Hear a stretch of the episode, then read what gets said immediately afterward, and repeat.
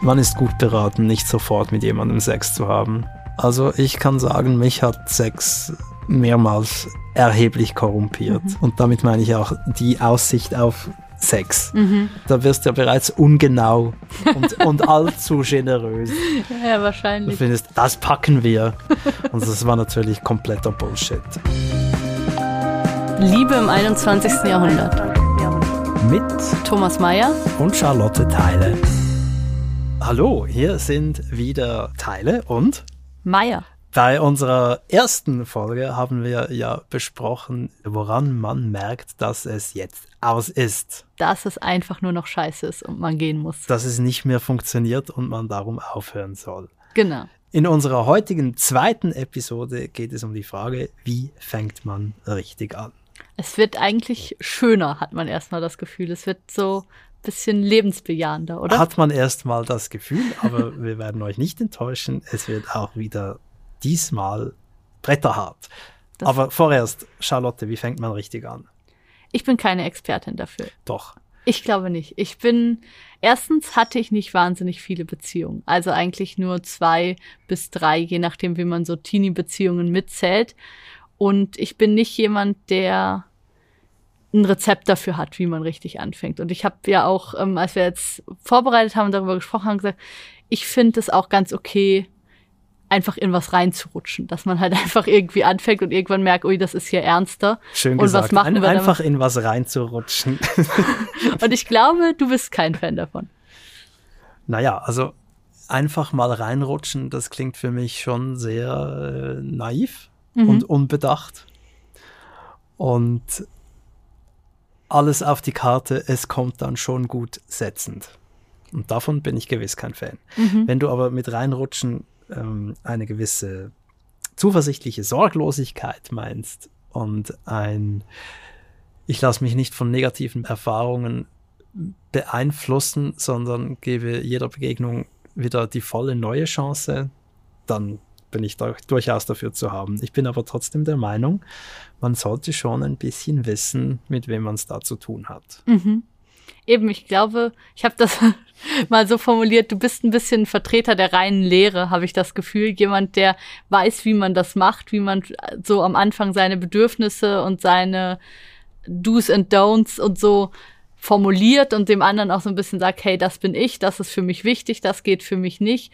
Und es ist ja schwer, die Beziehung, in der man selber gerade ist, zu bewerten. Ich habe immer das Gefühl, das ist jetzt alles ganz toll und ein Beispiel dafür, wie man es machen sollte.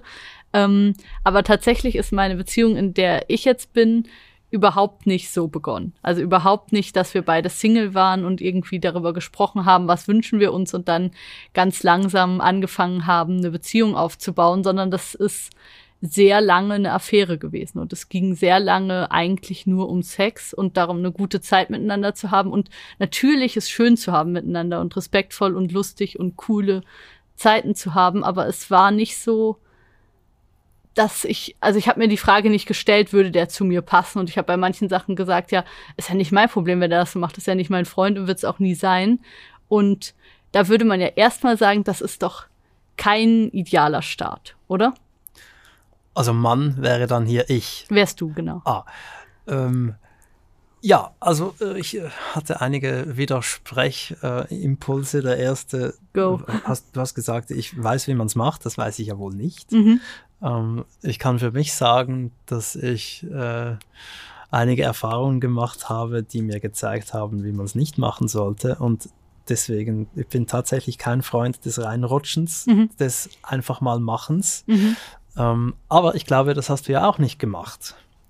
Hier bei deiner Beziehung, die ja offenbar jetzt gut funktioniert, sondern die hat einfach unter, unter anderen Vorzeichen begonnen. Mhm, absolut unter, man kann sagen, freiheitlichen Vorzeichen. Und offenbar hast du äh, in, in dieser Pflichtlosigkeit erkennen können, was du willst und ob das gut ist oder nicht.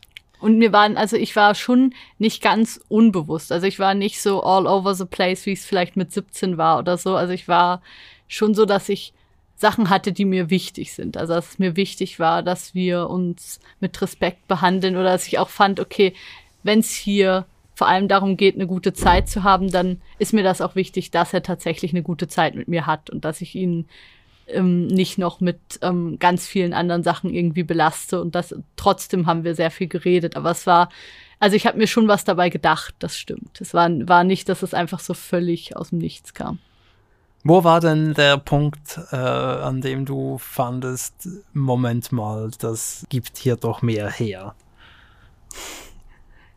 Ähm, also es war so, dass ich ja noch eine andere Beziehung hatte und quasi diese Affäre während meiner Beziehung lief und ich deshalb den Gedanken so nicht zugelassen habe. Aber oder alle Zeichen, die in diese Richtung gedeutet haben, ah, Moment mal, hier ist jetzt doch ein bisschen mehr involviert und irgendwie ähm, habe ich doch Gefühle für ihn, die über irgendwie gute Freundschaft und so hinausgehen.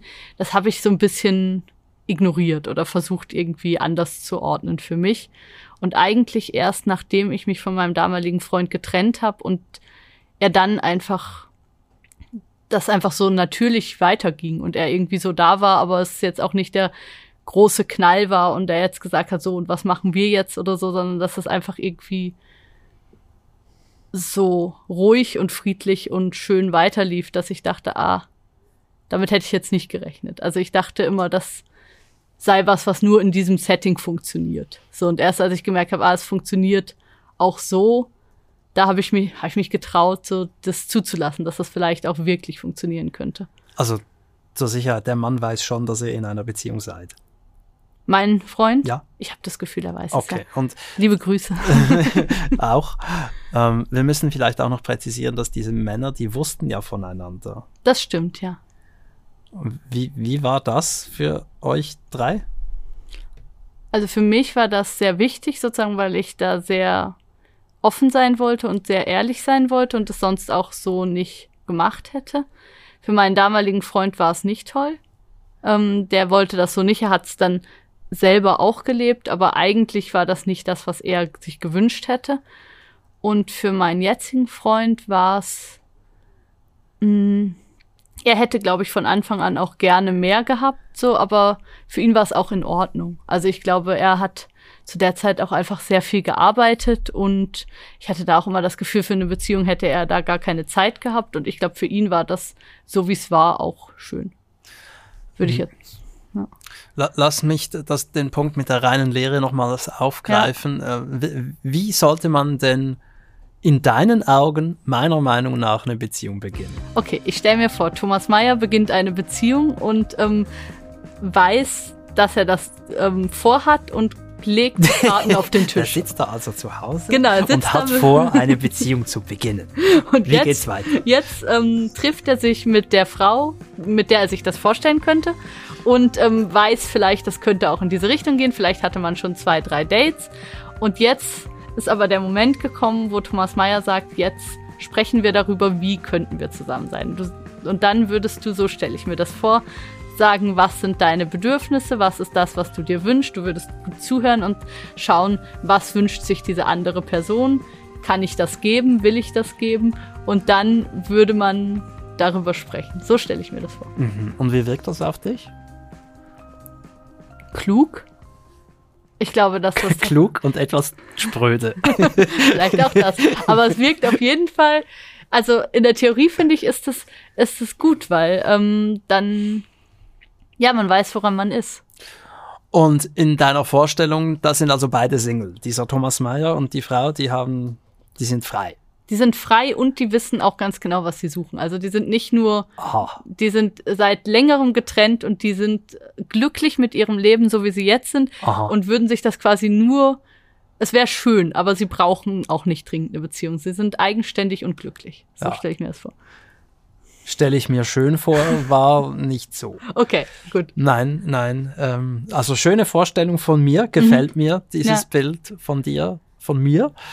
Ähm, Nee, ich finde, also die Frage ist ja, die wir hier äh, verhandeln, wie fängt man richtig an? Und mhm. wenn deine Vermutung ist, man hat gefährlichst nur anzufangen, wenn man Single ist, also völlig unbelastet, ganz unabhängig, dann würde ich sagen, das kann angesichts der Vielfalt der Realität keine Bedingung sein. Okay.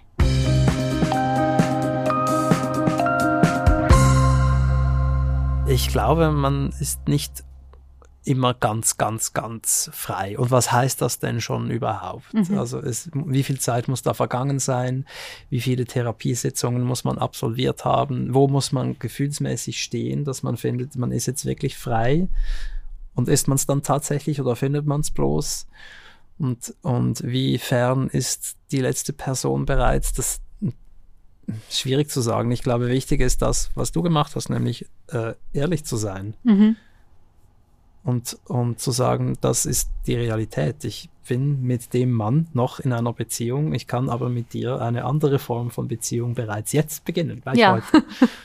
Und dann muss es der andere aber gleich auch äh, gleich hier, also es, eigentlich hat es schon angefangen. Sorry. Und der andere muss ja das dann auch noch ähm, wissen ja. und gutheißen. Und das ist ja dann auch das ein, stimmt. Also ich glaube, Ehrlichkeit ein, ein ist tatsächlich ordentliches Beginnen. Ja, ist ein wichtiger Punkt. Das stimmt auf jeden Fall. Und darum habe ich mich sicher bemüht, das stimmt. Und um deine Frage zu beantworten, meine Partnerin war, als wir uns kennenlernten, in dem Sinn nicht frei, als sie noch verheiratet war und ja, auch mit dem Mann noch mit dem gemeinsamen Kind in einer Wohnung zusammenlebte. Also gemäß dem Thomas Mayer, von dem du da sprichst, wäre das ja dann nix für den Thomas Mayer, der hier sitzt. Das stimmt. Aber hast du nicht auch mal geschrieben, dass man dieses Gespräch, was man sich wünscht und so, dass man das ziemlich am Anfang führen sollte, um eben zu vermeiden, dass man in was Unpassendes Doch, rein. richtig. Genau. Und nun komme ich jetzt auch zu den Bedingungen, die du Jawohl. ja angesprochen hast. Ähm, ja, dieses Gespräch sollte doch bald mal stattfinden. Ich halte dieses Gespräch für wirklich wichtig. Es ist eigentlich ein banales Gespräch, nämlich was willst du? Mhm oder etwas konkreter, was willst du von mir? Und auch, was bist du bereit zu geben? Aber weiß man das so genau von sich? Ja, ich glaube schon. Es wird dann schon noch komplexer, aber ich glaube, das weiß man schon. Mhm. Also äh, ich glaube, viele Frauen würden sehr viele schmerzhafte Erfahrungen nicht machen, würden sie die Männer, mit denen sie zu tun haben, fragen, bist du in der Lage, eine offizielle Partnerschaft einzugehen. Mhm. Denn da würden sehr viele Männer ehrlicherweise Nein sagen müssen. Aber die Frage wird nicht gestellt, sondern es wird darauf gesetzt, dass das dann schon so sein wird. Und dann ist dann eben nicht gut. Mhm. Also die Situation, die du jetzt beschreibst, ist ja, man stellt eine Frage nicht, weil man Angst hat vor der Antwort, weil man dann, wenn man die Antwort haben würde, müsste man Konsequenzen ziehen das nochmal ein ganz anderes Kapitel. Konsequenz. Aber ja, äh, ich, ich glaube, man sollte all diese Fragen stellen und sich auch den Antworten stellen. Mhm. Denn, davon bin ich überzeugt, die, die Differenzen, die bestehen, äh, oder die, die Unterschiede in den Bedürfnissen und Anschauungen und, und Wünschen, die kommen ja ohnehin auf den Tisch. Es ist ja nicht so, dass du sie nicht ansprichst und sie dann dafür auch nie zum Tragen kommen, sondern sie kommen ohnehin sehr schnell äh, ins Spiel. Und entweder weißt du rechtzeitig davon oder zu spät. Rechtzeitig heißt die Bedingung, die Verbindung ist noch nicht so eng, ähm, dass es allzu schmerzhaft ist, wenn man sie wieder aufbricht. Und zu spät heißt, man ist bereits so tief miteinander verbunden, dass eine Distanznahme wirklich brutal ist. Aber wie Bitte, ja. soll man diese Sachen denn wissen?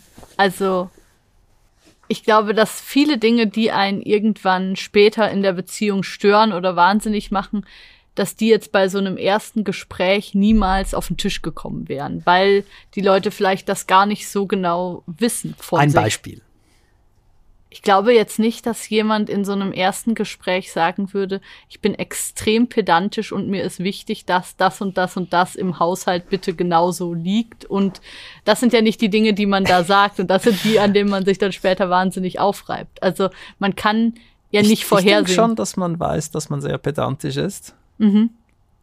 Es gibt durchaus Dinge, die sich erst in der Beziehung zeigen, und zwar der konkreten Beziehung, dieser Verbindung zweier Menschen. Voll, ja.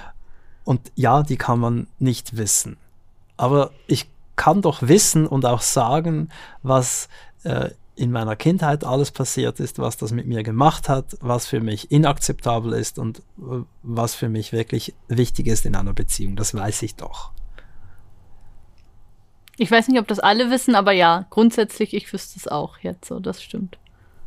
Eben, und ich, ich bin überzeugt, dass stellen wir uns vor, wir sind beide frei seit mhm. Jahren mhm, und, seit und Jahren. finden ja. Gefallen aneinander ja. und jetzt führen wir dieses Gespräch ähm, irgendwann. Mhm. Es hat schon was, ist schon was gelaufen, aber jetzt führen wir dieses Gespräch, weil wir merken, es wird ernst. Ja. Es ist doch gut, wenn wir dieses Gespräch möglichst bald führen, denn dann können wir aufgrund dieses Wissens entscheiden, ob es sinnvoll ist, weiterzumachen oder nicht.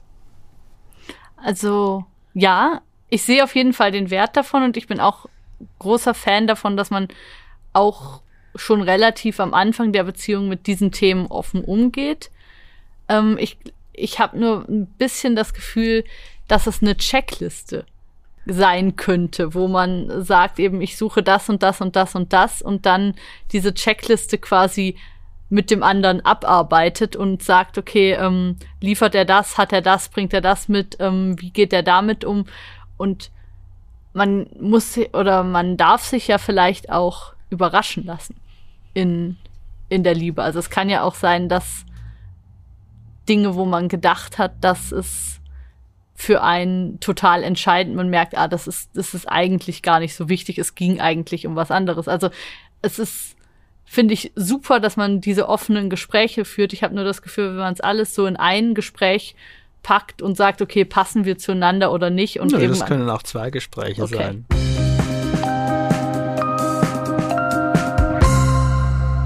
Aber es gibt doch sicher für dich einen absoluten Dealbreaker. Klar, es gibt, ne, ne, klar. Also mehrere. Viele. Ja, Viele. natürlich. Und du musst doch wissen, ob ich jemand bin, der für dich den Deal breakt. Mhm. Oder eben nicht. Du hast mal, ich habe dich mal interviewt vor zwei Jahren, du hast mal was sehr Schönes dazu gesagt. In einem Interview hast du gesagt, wenn jemand nicht vegan lebt, ist das ein Dealbreaker. Gilt das noch? Vor zwei Jahren war das? Mhm. Ich glaube, ich würde es ein bisschen anders formulieren, aber mhm. ich glaube auch, es wäre immer noch ein Dealbreaker. Ja. Also nicht vegan, ich würde sagen Fleischkonsum. Okay. Das ist jetzt aber eher einer der sanfteren Dealbreakers. Okay, was ist ein harter Dealbreaker für dich?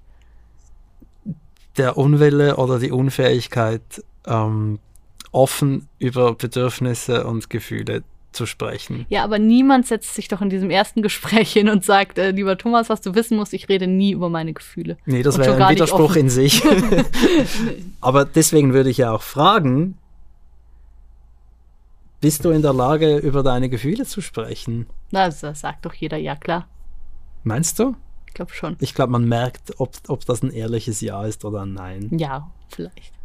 Aber ich glaube schon, dass viele Leute auch mit einer falschen Vorstellung von sich selbst durch die Welt gehen und das Gefühl haben, sie sind entspannt und reden über ihre Gefühle und so weiter und so fort. Und ähm, nee, ich glaube nicht. Okay. Nein, ich glaube, äh, wir alle haben Schwächen und ich glaube, wir alle kennen diese Schwächen. Wie gut wir dazu stehen, ist eine andere Frage, aber wenn jemand ähm, sich hinsetzt und über eigene Schwächen spricht und mich einlädt, über meine zu sprechen, dann fällt es mir leicht, das zu tun. Okay, ja. Und das, das ist der Sinn eines solchen Gesprächs. Ja, das verstehe ich schon.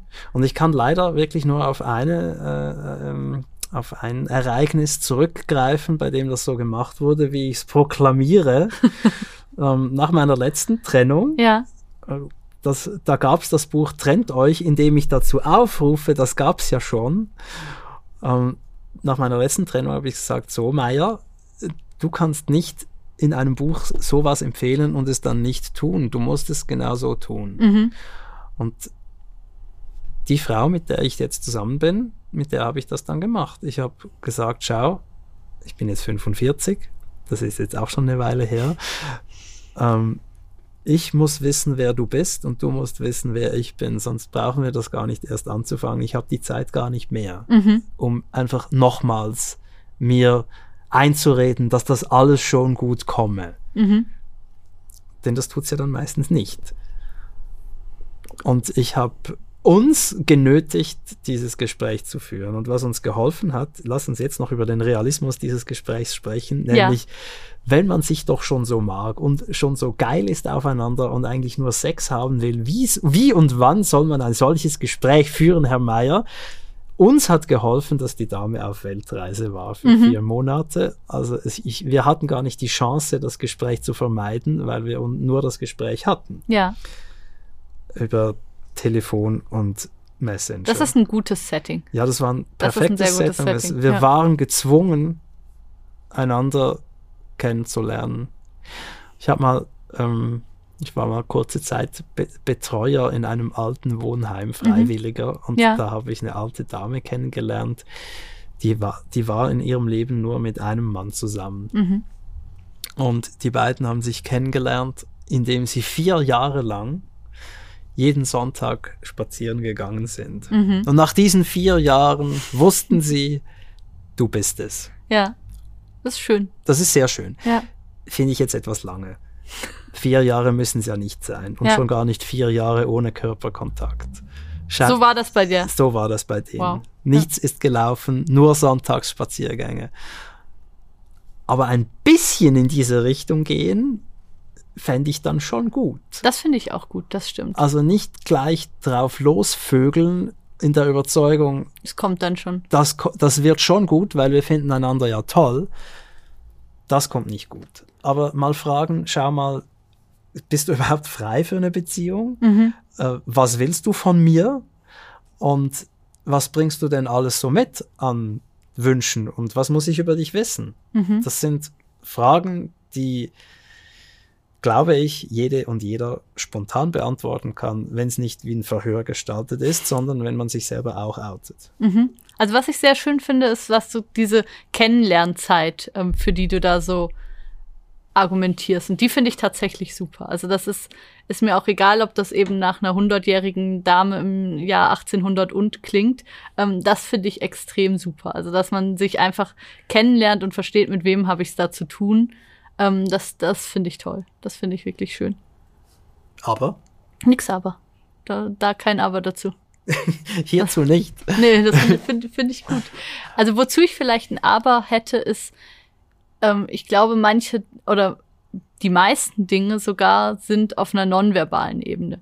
Also ich glaube, man kann sich hinsetzen und über darüber sprechen, wie ähm, gehst du mit deinen Gefühlen um, wie pflegst du deinen Emotionshaushalt und so weiter und so fort.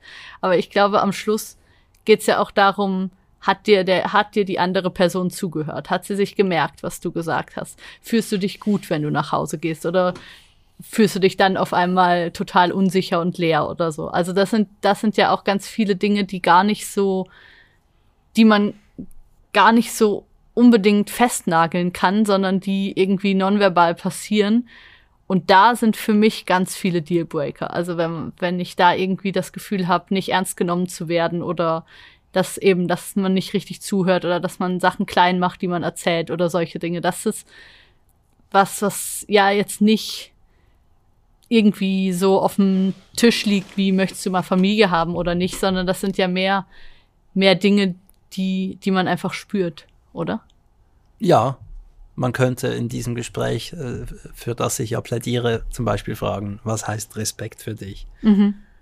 Ja, dann kommen schöne Worte und dann heißt es immer noch nicht, dass du respektierst wirst von der Person, oder? Das Gespräch kann vieles, aber vielleicht trotzdem nicht alles. Und es gibt gerade auch Leute, die sind rhetorisch super und man fühlt sich trotzdem irgendwie nicht richtig wohl bei denen. Also du, du glaubst, man kann auch beschissen werden bei so einem Gespräch? Ja, da okay. bin ich überzeugt davon. Okay.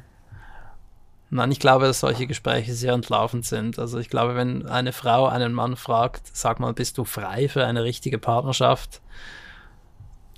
Auch wenn der es nicht ist und so tut, als wäre er es, glaube ich, das ist ein Moment der Ehrlichkeit.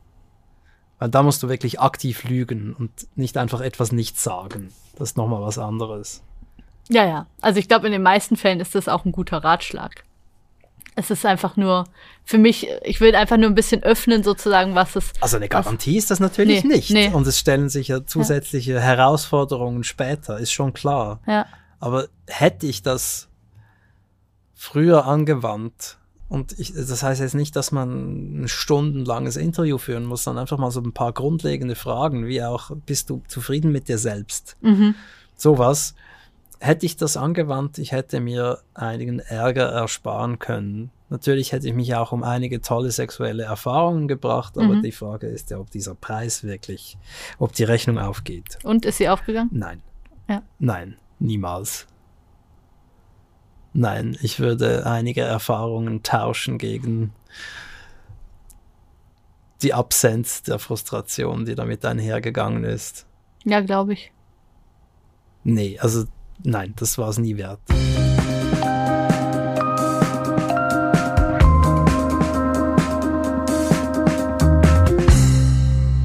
Was hast du noch für Dealbreaker, die auf den Tisch kommen könnten? Vielleicht auch Nebst Fleischkonsum. nebst Fleischkonsum. ja, Pelzmode natürlich. Ja, Ähm, das, was du angesprochen hast, nämlich, nämlich die Lächerlichmachung von, von anderen äh, Lebensformen und Ansichten. mhm.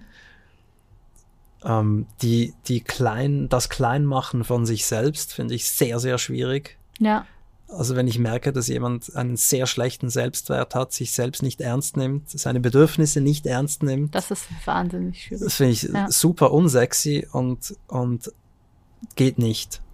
Und natürlich ist klar, äh, antisemitische Ideen und Mhm.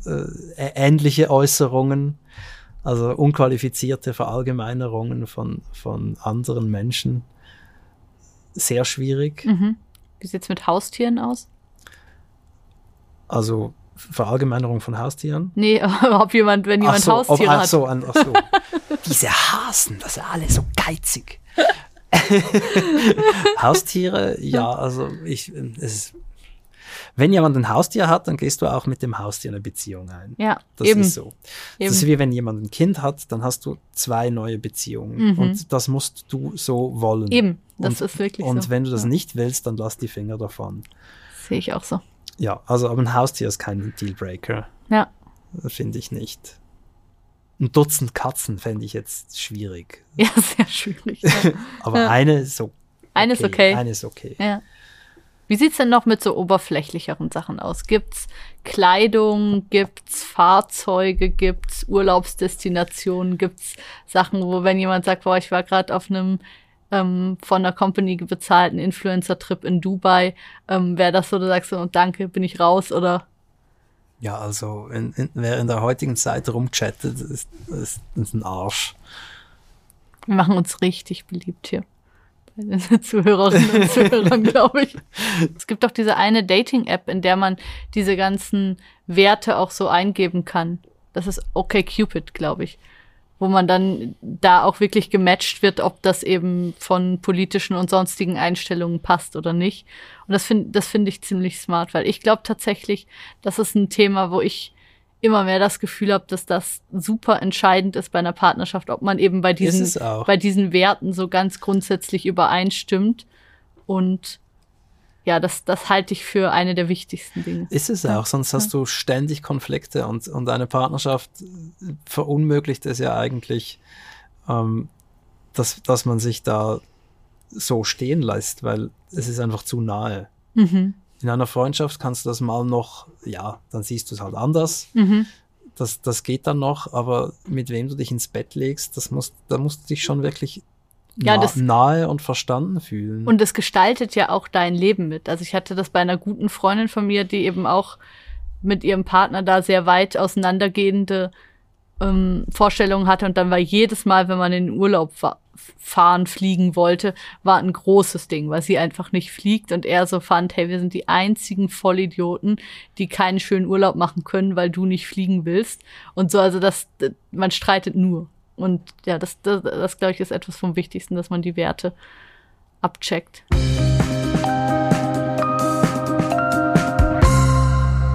Also wir haben jetzt gerade ein bisschen über Red Flags gesprochen, also Sachen, wo man sagt, um Gottes Willen Finger davon lassen.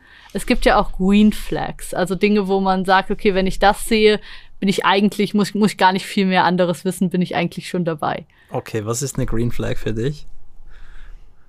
Also ich spreche jetzt mal davon, als ich 17 war und meinen damaligen Freund kennengelernt habe, da war der gleiche Musikgeschmack.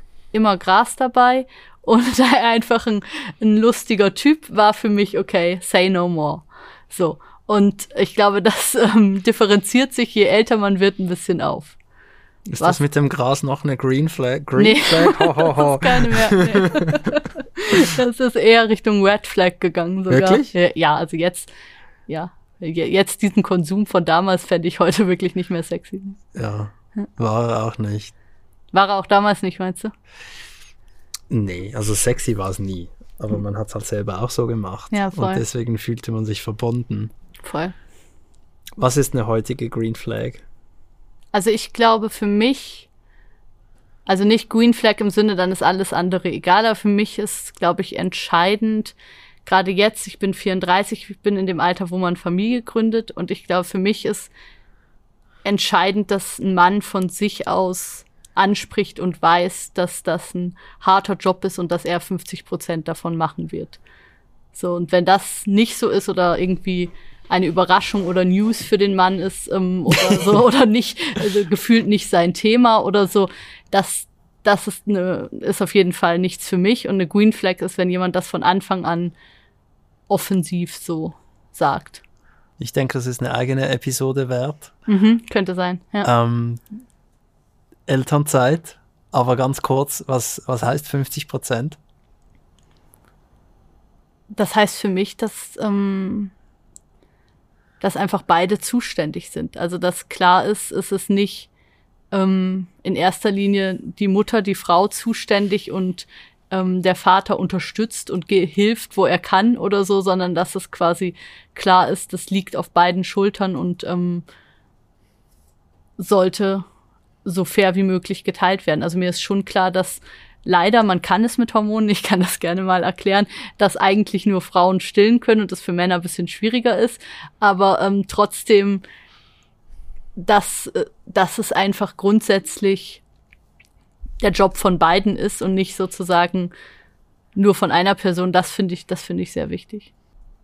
Und sonst, weitere Green Flags sind eben eher so in diesem Gefühlsspektrum, was ich gerade angedeutet habe, eben, dass ich, wenn ich von einem Date nach Hause gehe, dass ich mich gut fühle und dass ich nicht irgendwie an mir zweifle oder auf einmal ähm, auf einmal mich ganz schlecht fühle, obwohl gerade noch alles gut war oder so. Also eher so, dass, dass es einfach ein sicheres, gutes und auch sehr konstantes Gefühl gibt. Also dass es nicht, nicht eine Achterbahn ist zum Beispiel. Ja, hätte ich jetzt auch sagen wollen, aber ich hätte es nicht so gut gesagt. Was wolltest du denn sagen? Ich wollte einfach nur das Stichwort Wohlbefinden auf den Tisch legen. Das ist sehr wichtig. Aber ja. das hast du sehr gut definiert. Das war bei meiner Partnerin so. Ich habe mich hingesetzt und wohlgefühlt. Mhm. Ab Sekunde eins. Das ist toll, ja. So war es bei mir nicht. Ich war aufgeregt. Ab, als ich ihn das erste Mal getroffen habe, war ich einfach sehr, sehr aufgeregt und wollte wollte ihm meine Wohnung zeigen und so Sachen. Aber ich war so, ah, guck mal, guck mal, guck mal, ich möchte ganz viel dir erzählen und zeigen und so. Ich war jetzt nicht irgendwie im absoluten Wohlbefinden, sondern eher sehr aufgeregt und ja, so. Ja, Wohlbefinden ist eine Green Flag, finde ich. Das, äh, das ist die größte, ja. Was ich eben auch schön finde, was ich vorhin auch schon gesagt habe, wenn man sich an Sachen erinnert. Also wenn du gesagt hast, dass du diesen Joghurt magst und das nächste Mal, wenn du da übernachtest, ist der gekauft oder solche Sachen ohne jetzt ein großes Ding drum zu machen, sondern einfach so, dass du merkst, jemand denkt an dich und versucht irgendwie Sachen zu machen, damit du dich wohlfühlst. Dazu ein Disclaimer in eigener Sache. Es gibt Menschen, die haben ADHS und würden solche Dinge gerne erinnern, aber können nicht. Okay. Sprichst du von dir? Ja. Ja, also du könntest, das, könntest dir nicht den Joghurt merken. Ähm, die Vorbereitung für unsere heutige Aufnahme, wir haben das am Telefon besprochen mhm. und ich habe dich ja gebeten, Charlotte, bitte mach mir eine Mail mhm. mit den Stichwörtern. Ich vergesse es sonst. Ja. Und ich habe es kurz darauf vergessen und habe mich gefreut, dass du mir eine Mail schreibst ja. und dann, oh, ah ja, genau, das war ja. Und das heißt ja nicht, dass das mir nicht wichtig ja. ist, dass mir das nicht wichtig ist, im Gegenteil, sondern es heißt, dass mir andere Dinge nachher in den Sinn kommen, mhm. die alles verdrängen und dann wieder neue Dinge, die das vorherige verdrängen. Mhm. Deswegen, da würde ich in deinem Fall vermutlich eine Schwäche haben. Das Joghurt, ich weiß nicht. Das wäre schwer für Vielleicht dich. später. Ja. Du müsstest es oft. Ich müsste es lernen, dein ja. Joghurt.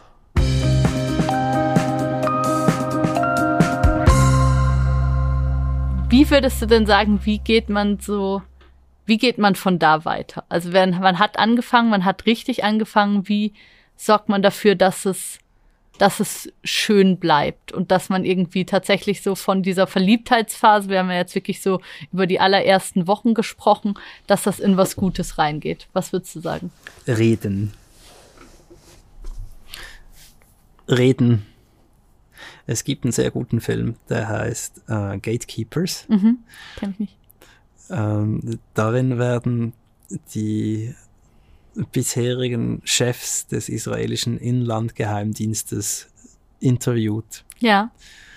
Die haben natürlich sehr viele ähm, interessante Dinge zu berichten. Und einer der schärfsten, der wird gefragt, was man denn nun tun solle mit den Gegnern mhm. der Hamas und dem Iran und so weiter. Und er hat gesagt, reden. Und der Interviewer war total perplex, weil er fand, also wie sie, sie wollen, sie schlagen vor, dass Israel mit denen redet und er so, ja, mhm. es gibt nichts anderes. Und ich, ich glaube, reden ist die Lösung für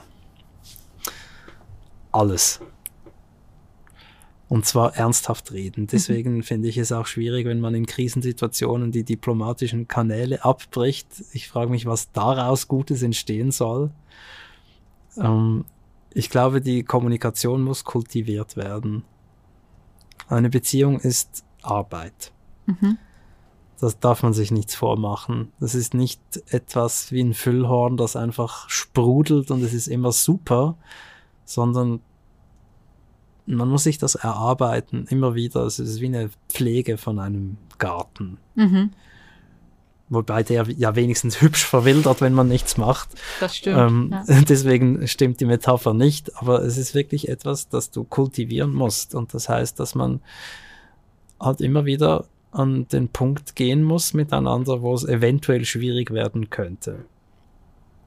Ich habe in meinem Breakup-Podcast auch mit vielen Leuten gesprochen, die ein ganzes Stück älter sind als du. Und da habe ich oft den gegenteiligen Tipp gehört, nämlich zerredet nicht alles. Und lasst einander einfach sein, wie ihr seid. Und ähm, also wenn man Beziehungstipps von, sag ich mal, 70-Jährigen hört, dann eher quatscht nicht alles tot. Und die jüngeren Generationen, die haben das Gefühl, sie können über alles, können alles reden und alles im Gespräch lösen und manche Sachen lässt man einfach.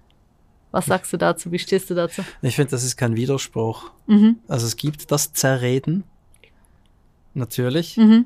Ähm, und das ist ja dann auch oft auch äh, ja, die Unfähigkeit aufzuhören, vielleicht auch.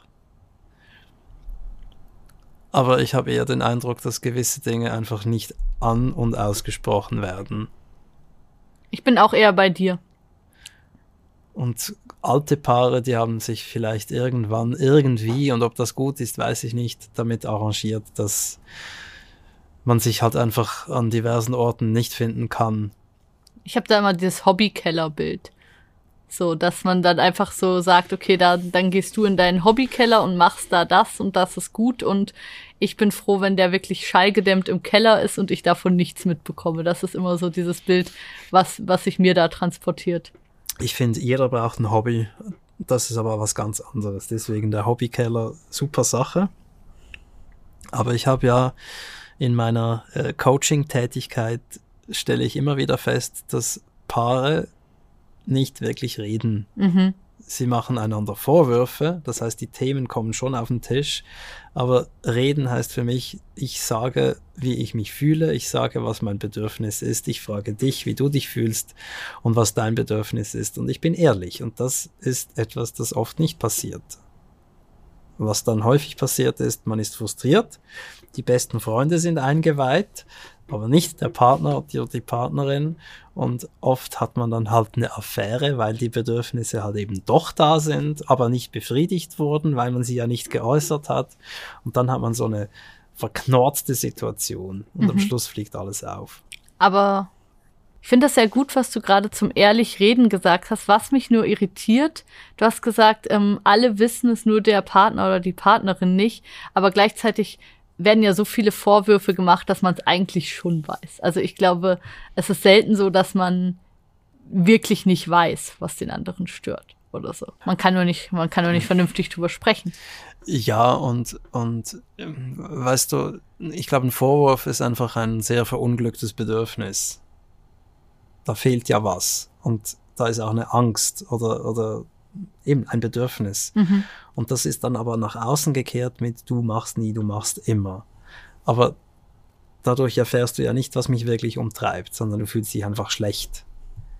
Ja, klar, und du. Na, natürlich höre ich, was ich in deinen Augen falsch mache, aber deswegen weiß ich nicht, was du wirklich willst.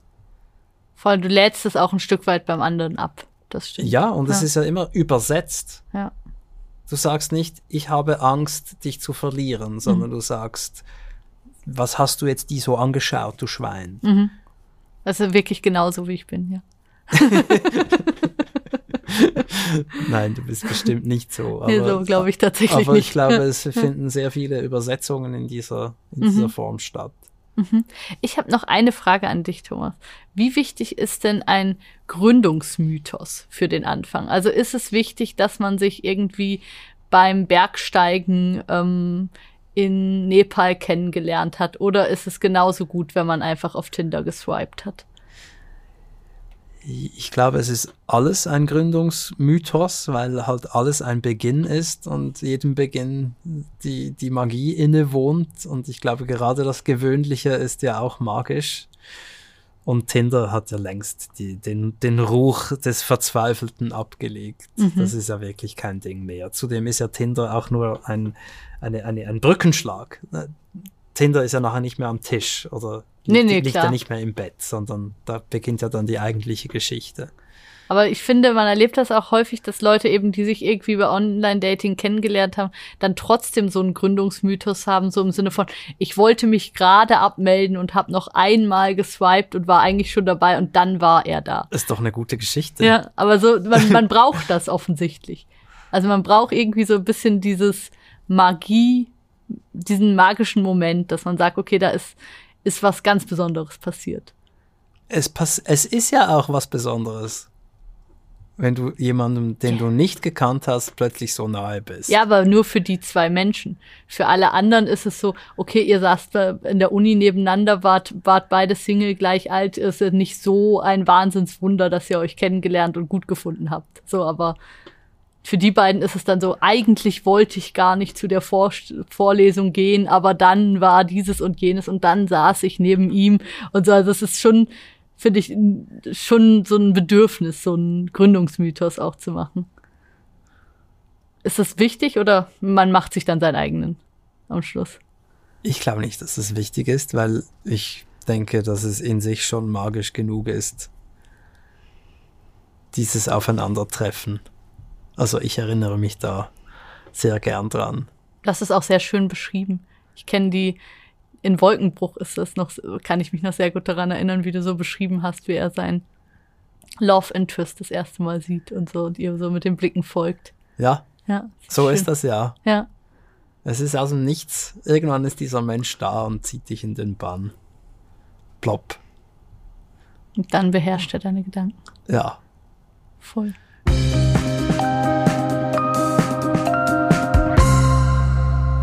Vielleicht wollen wir noch kurz drüber sprechen. Ich habe jetzt so sehr ähm, für dieses Gespräch mich eingesetzt. Mhm, das hast du. Die, ja. Frage, die Frage ist ja jetzt, was machen wir, wenn das Gespräch Unerfreuliches zutage fördert? Und ich merke, uh, könnte sehr schwierig werden. Das wird nix. Ja, ist man, also wer, wenn wir jetzt gerade sagen, eben man ist so verliebt oder eingenommen von dieser anderen Person und hat sich das irgendwie schon vorgestellt und schon da, wer weiß wie geschwärmt, ist ja auch die Frage, ob man dann wirklich, das wird nix sofort sagt, sondern eher denkt, ui, da gibt es Hürden zu überwinden oder das und das wird schwierig. Ähm, wie, wie schafft man es denn wirklich an diesen klaren Punkt zu kommen, zu sagen, ähm, leider nicht? Sehr schwierig. Sehr und? schwierig, weil ja eben, wie du schon sagtest, da sind ganz viele Gefühle und Hormone im Spiel. Mhm. Und es ist ja, du hast ja, nur weil du jetzt gerade einen Zweifel hast, hast du ja keine Garantie, dass das wirklich äh, unüberwindlich ist. Ähm, die Frage ist auch, muss man schon auch sagen, ist dieser Zweifel aus der Sache entstanden oder ist das eine Angst, die ich ohnehin habe, die gerade getriggert wird? Voll. Auch, ja. auch äh, eine schwierige Diskussion. Aber wir sprachen ja vom Gefühl, das du da hast, wenn du mit jemandem bist. Und ich glaube, das drückt dich nie. Und wenn dieses Gefühl sagt, das wird schwierig, dann ist das so, weil es schwierig werden wird. Und, und dann sollte man sagen, ich möchte keine schwierigen Dinge in meinem Leben. Ja, sofern man das so sieht, mhm. sollte man es dann auch so sagen und handhaben. Ja. Ähm, ja, ich, ich denke, es ist sehr schwierig dann zu sagen, ich glaube, das wird nichts, alles Gute. Sehr schwer, ja. Sehr. Hast du einen Tipp, wie man es macht? Ich, ich, ich glaube halt, es ist, äh, man ist gut beraten, nicht sofort mit jemandem Sex zu haben. Weil es einen korrumpiert, oder? Total. Ja. Es korrumpiert komplett. Ich habe so wenig Erfahrung, Thomas dass ich so wenig dazu sagen kann tatsächlich, weil ich irgendwie wenige Beziehungen und so hatte, dass ich das gar nicht, gar nicht so gut jetzt so aus meinen eigenen Erfahrungen sagen kann, ja, so ist es oder so nicht. Also ich kann sagen, mich hat Sex mehrmals erheblich korrumpiert. Und damit meine ich auch die Aussicht auf Sex. Mhm. Die Gelegenheit, die sich zeigt. Das korrumpiert ja bereits. Mhm. Da, da, da wirst du ja bereits ungenau und, und allzu generös. Ja, wahrscheinlich. Du findest, ah, das, das packen wir. Das packen wir. Und ich war auch oft eitel. Also wenn sich ein Problem äh, gezeigt hat, dann war ich überzeugt, das meistern wir unter meiner spirituellen Anleitung. und das war natürlich kompletter Bullshit. Ja. Da, damit kann, da habe ich auch eine Verbindung dazu, dass ich auch immer gedacht habe, ich, ich werde das lösen können. Alles so. Quatsch. Ja. Das, das, das geht nicht. Das, das kann man sich gleich mal abschminken und ich glaube, sobald man den Gedanken hat, das, das löse ich, das sollte ein Ultra-Warnsignal sein. Sehr guter Punkt, ja. 15 Warnhupen sollten losgehen, ja. wenn man das denkt. Also die Person rette ich oder das kriege ich ja, hin. Also man ja. spricht da dann nicht von retten, sondern, sondern von heilen oder helfen oh. oder, oder was weiß ich nicht. Vielleicht auch von retten, aber sobald das irgendwo anspringt in einem,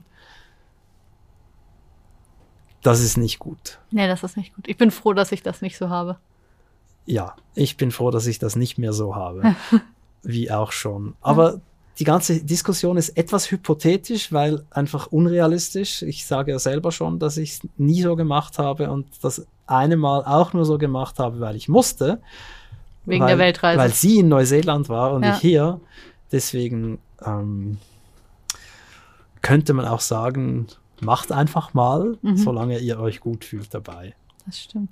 Ich habe tatsächlich immer relativ gut die Leute gekannt, bevor wir miteinander geschlafen haben. Also wir haben tatsächlich, ich habe tatsächlich jeweils viel Zeit vergehen lassen, so ähnlich wie diese Oma, von der du erzählt hast, mit den vier, vier Jahren Spaziergängen.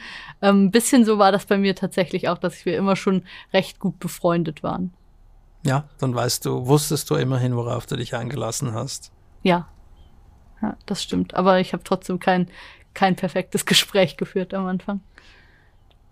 Ja, aber offenbar auch wenig traumatisierende Erfahrungen gemacht. Mit sowas nicht, nee. Mit Eben. sowas nicht. Ja, das stimmt. Du hast dich drum rumgebracht. Ich, war vor, ich bin ein super vorsichtiger Mensch. Ja. Mir ist das, mir ist das manchmal sehr unangenehm, weil ich denke, ich wäre gern ein bisschen cooler und ein bisschen abenteuerlustiger, aber ich bin nee, nee, im nee, Gro ist, Grunde bin ich so. sehr vorsichtig nee, bei solchen Dingen. So. Ich glaube, gerade in, in solchen Dingen sollte man ein bisschen vorsichtiger sein. Vielleicht, ja. Ich wäre froh, ich wäre vorsichtiger gewesen. Ja. Wirklich. Ich wäre froh, ich wäre vielleicht mal in meinem Leben ein bisschen länger Single gewesen und hätte einfach mal gewusst, wie sich das anfühlt, weil das weiß ich nicht. Jetzt sagst du nichts, ne? ja, ich weiß, wie sich anfühlt, Single zu sein. Und? und es hat mich vorangebracht. Ja. Weil man halt echt nicht mehr ausweichen kann. Das glaube ich, ja. Aber es gibt dann auch Phasen, in denen du findest, ja, ich habe mich jetzt vorangebracht, ist gut jetzt. Ja. Jetzt habe ich gerade nichts mehr über mich zu lernen, ja, sondern ja, hätte gern die Gesellschaft. Ja. Denn alleine schlafen ist Kacke. Ja, ich war, also ich war nicht Single, aber ich war viel alleine. Ich habe viele, viele Jahre Fernbeziehungen geführt, deshalb habe ich so alleine gelebt und diesen ganzen Single-Lifestyle im Sinne von, dass man eben für sich selber verantwortlich ist und mit sich konfrontiert wird, den hatte ich schon. Siehst den hatte ich schon, aber nicht die Benefits, dass man halt so wirklich frei ist. Was schade ist. Too late.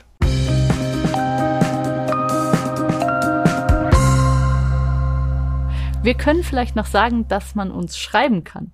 Oh, richtig, richtig. Ich wollte ich wollte mich schon verabschieden, aber das ist, das ist wichtig. Ja, man mhm. kann uns schreiben, man kann uns kritisieren, man kann uns widersprechen, man kann uns Themenwünsche Oh ja, Themenwünsche, nennen. sehr man gerne. Man kann äh, seine eigene Meinung sagen.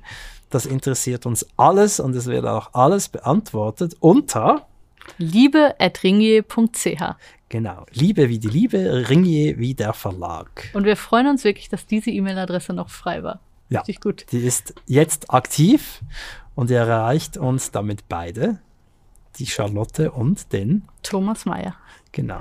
Und man kann auch einfach seine Erlebnisse, seine Erfahrungen uns schicken. Vielleicht gibt es da ja auch was, wo wir sagen, Mensch, das lesen wir hier einfach mal vor, so wie in der ersten Folge.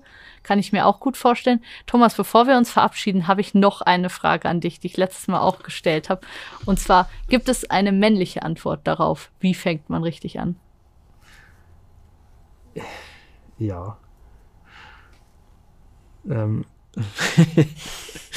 ich wiederhole mich jetzt, aber ja, behalt deinen Pimmel noch einen Abend lang bei dir. du tust dir und ja. ihr einen großen Gefallen. Aber eben, sag das mal einem 20-jährigen Mann, der lacht dich nur aus. Das ist sicher so, ja. Du wirst die weibliche Antwort darauf wissen, wie fängt man richtig an? Ja.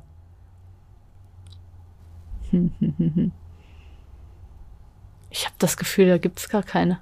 Also gibt es es, äh, also ich finde alles, worüber wir jetzt gesprochen haben, ist sehr gender neutral eigentlich gewesen. Also es ist wirklich zwei Menschen, die sich kennenlernen und schauen, ob das, ob das zusammenpasst oder nicht. Ich, ich habe den Eindruck, nach allem, was ich erlebt und gehört habe, dass Sex für Frauen, die, ich sage jetzt mal, heiklere Angelegenheit ist, Logisch, ist es auch. Und ich glaube, dass Frauen deshalb gut beraten sind, dafür zu sorgen, dass sie wissen, woran sie sind. Mhm. Kann ich verstehen. Wie gesagt, wenn einer sagt, ich will nur Sex und sie findet, ich bin okay mit nur Sex, dann ist nur Sex okay. Ja. Aber meistens ist man ja eben nicht okay mit nur Sex. Kann sein. Und Was? dann sollte man eben nicht aufs Ganze gehen und sich verschenken, weil man Ui, sich nachher Thomas. benutzt fühlt. Himmel, Himmel, das, du kannst sich verschenken, das sagst du dazu? Ja. Wirklich? Wie sollte ich denn sonst sagen? Weil das ist für, für mich, das finde ich tatsächlich irritierend, weil ich finde, das ist also das ist so, als ob Sexualität was ist, was Frauen irgendwie hinterm hohen Mauern gefangen halten und nur dem äh, oder beschützen und nur dem, der es wirklich wert ist, das schenken. Und Sex ist für Frauen genau wie für Männer auch was, was man sich nimmt. Ja, also man könnte es auch anders formulieren, ja. aber ich habe einfach wirklich unzählige Geschichten gehört von Frauen, die sich tatsächlich schlecht, weil benutzt gefühlt haben nach Sex mit Männern, die wirklich nicht an ihren interessiert waren, sondern nur daran, sie ins Bett zu kriegen. Ist das das, was ich, was ich will? Ist das das, was mir gut tut? Oder habe ich den Eindruck, dass ich mich jetzt da quasi zum halben Preis hergebe? Mhm. Aber liegt das nicht an dem Sex, der stattfindet? Inwiefern? Also liegt, wenn du dich sch schlecht fühlst danach, liegt das nicht daran, dass es schlechter egoistischer Sex war? Also ich glaube nicht, dass man sich per se schlecht fühlt als Frau, weil man Sex hatte, sondern weil man schlechten Sex hatte mit jemand, der nicht auf einen geachtet hat. Ich finde nur, man sollte drüber sprechen, was das jetzt gerade ist, was man da macht. Und offenbar gibt's häufig eine Differenz in den, in den Bedürfnissen. Mhm. Ja, und dann eben, wenn ich jetzt eine Antwort an Frauen jetzt nach dieser Diskussion wäre es eben noch mehr, kennt eure Bedürfnisse und traut euch zu denen zu stehen und traut euch das auch für euch zu fordern. Und da muss man halt wissen, was, was man will. wie gesagt, wenn jemand findet, ich will jetzt einfach meinen Spaß haben in mhm. diesem Sommer, mhm. go for it. Ja. Ja, da das sind, sind wir, glaube ich, eh einer Meinung. Aber wenn du merkst, eigentlich, eigentlich will ich echte Intimität und, und Nähe. Und geht das für Männer genauso, dass sie sich zum halben Preis hergeben? Ja, klar. Okay. Aber ich glaube, dass der Schaden nicht der gleiche ist. Das mag sein. Das meine ich mit verschenken. Ja. Ich, ich verstehe schon, ich verstehe schon, wie du argumentierst. Vielleicht wünschte ich auch nur, es wäre anders. Dass es nicht so diese Stereotypen da drin hätte, die eben Frauen das Gefühl geben, dass, dass es schlecht ist. Und wenn man zu schnell mit jemand ins Bett geht und so, dass diese Sachen, die da ja auch alle mit reinspielen. Okay. Und ich wünschte auch, dass Sex mehr so wäre, dass man sich danach einfach großartig fühlt und nicht irgendwie danach sich mies fühlt. So, und das gibt's ja auch leider relativ oft. Ja, auch bei Männern im Übrigen. Ja, wahrscheinlich. Aber wahrscheinlich auch zu einem bisschen kleineren Grad ich, trotzdem. Ich denke. Ja. Deswegen ist es, ist es mir wichtig, es so zu formulieren. Was nicht heißt, dass ich frei wäre von Stereotypen. Deswegen habe ich nachgefragt, ja. was du genau meinst damit. Okay. Wir können vielleicht noch auf das Thema der nächsten Folge hinweisen. Das kennen wir nämlich schon. Das knüpft vielleicht so ein bisschen an das an, was wir jetzt diskutiert haben, oder? Äh, wenn du meinst. wir wollen über toxische Männlichkeit und toxische Weiblichkeit sprechen und darüber, wie man das erkennt, mhm. wie man es vielleicht auch bei sich selbst erkennt. Ob es das überhaupt gibt. Ob es das überhaupt gibt. Vor allen Dingen toxische Weiblichkeit wird, glaube ich, diskutiert. Gibt es das überhaupt? Ja, und wenn ja, was wird darunter verstanden? Und ja. was gilt alles plötzlich als toxisch, bloß mhm. weil es männlich ist? Darüber wollen wir auch sprechen. Genau. Also schaltet wieder ein in zwei Wochen bei Liebe im 21. Jahrhundert. Ich finde es mega spannend mit dir, Thomas. Ich freue mich, was Ebenso, wir beim nächsten Mal Charlotte, besprechen. vielen Dank. Dankeschön. Macht's gut da draußen. Ciao, ciao. Liebe im 21. Jahrhundert. Mit Thomas Mayer und Charlotte Theile.